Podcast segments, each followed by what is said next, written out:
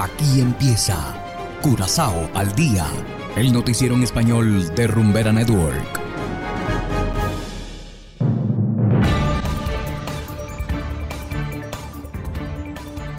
Muy buenas tardes, estimados oyentes de Rumbera Network 107.9 FM. Igualmente saludamos a quienes nos escuchan en formato podcast a través de noticiascurazao.com.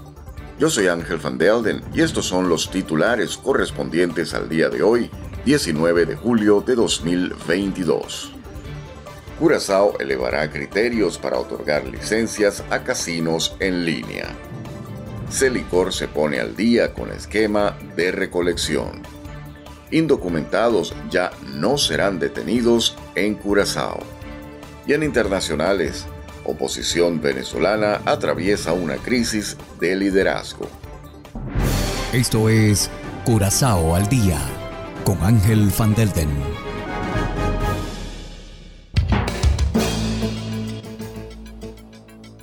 Empezamos con las noticias de interés local. Recientemente el Consejo de Ministros aprobó un proyecto de ley que pondrá en marcha una serie de cambios radicales sobre la regulación del juego en Curazao. Un organismo independiente será creado para otorgar licencias a los operadores de juegos de azar en lugar de entidades privadas. Algunos de los casinos más importantes del mundo tienen licencia en Curazao, por ser este uno de los más populares reguladores a nivel internacional. El nuevo sistema de licencias generará más dinero para el gobierno y hará que los juegos de azar sean más seguros para los apostadores. Igualmente se implementarán medidas contra el lavado de dinero para que el proceso sea más transparente. Los operadores de juegos de azar deberán emplear además a al menos tres personas locales. Ahora que el proyecto de ley ha sido aprobado por el gobierno, el mismo deberá pasar por una votación en el Parlamento. Se prevé que la aprobación definitiva ocurra a finales de año. Y continuamos con las noticias locales.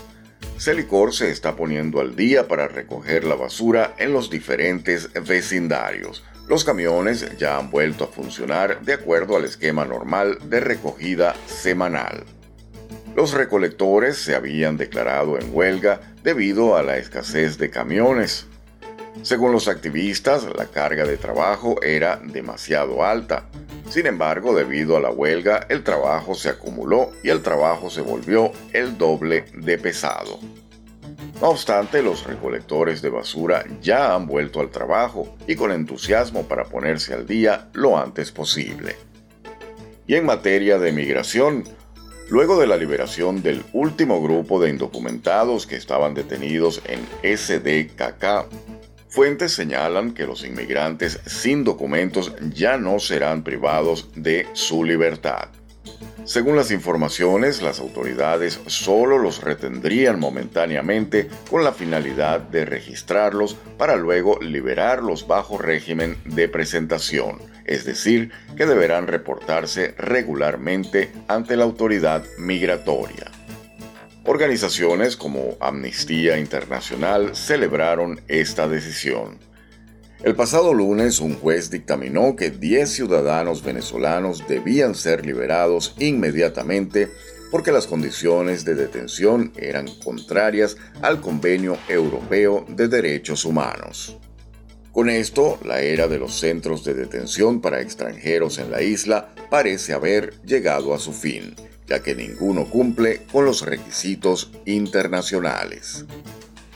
Hacemos ahora una pequeña pausa y enseguida regresamos con más de Curazao al día.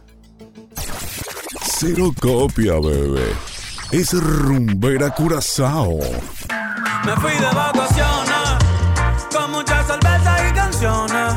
Un shot por la buena amistad y por las bendiciones.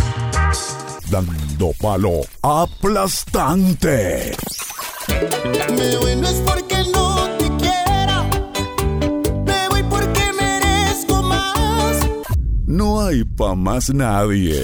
Y es que, si eres feliz, estás aquí. Continuamos ahora en el ámbito internacional.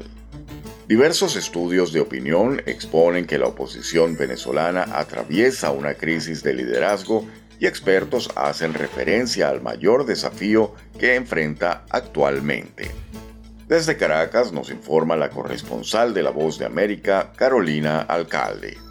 Recientes estudios de opinión como el de la encuestadora Datincorp revelan que más del 60% de los venezolanos quisieran un presidente diferente a las filas del oficialismo o la oposición. En ese sentido, y ante la desconexión de los políticos con la realidad y los problemas de los ciudadanos, algunos expertos en la materia coinciden en que cada vez existen más posibilidades de que en Venezuela surja un candidato alternativo como expone el consultor político Carlos Escalante. Las condiciones en Venezuela es para que llegue alguien que diga tanto el gobierno como la oposición son un desastre, no sirven para nada, tenemos que crear algo nuevo. Eso pareciera que está dada todas las condiciones para eso, lamentándolo mucho. El consultor político Luis Totti Medina expuso en un conversatorio de un seminario de comunicación política que el principal reto de la oposición es reconectarse con la realidad, mientras los ciudadanos día a día siguen reclamando solución a sus problemas. Los partidos, los líderes políticos son esa bisagra que de alguna manera articula entre las necesidades de los ciudadanos y el poder las respuestas para esos ciudadanos. Esa bisagra, esos articuladores que son los partidos políticos, que son los líderes políticos, están hablando de primarias Recientemente, la plataforma unitaria de la oposición anunció que el año próximo llevarán a cabo un proceso de primarias para elegir al candidato que se medirá en las elecciones presidenciales previstas para 2024. De acuerdo a un estudio presentado por el Centro de Estudios Políticos y de Gobierno de la Universidad Católica Andrés Bello, la participación en el proceso de primarias dependerá en gran parte de las condiciones y las reglas de juego. Carolina Alcalde, Voz de América, Caracas. Y de esta manera, estimados oyentes, llegamos al final de esta emisión de Curazao al Día.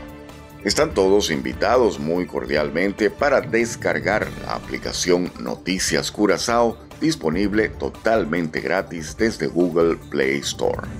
Trabajamos para ustedes Saverio Ortega en el control técnico y ante los micrófonos Ángel Van Delden.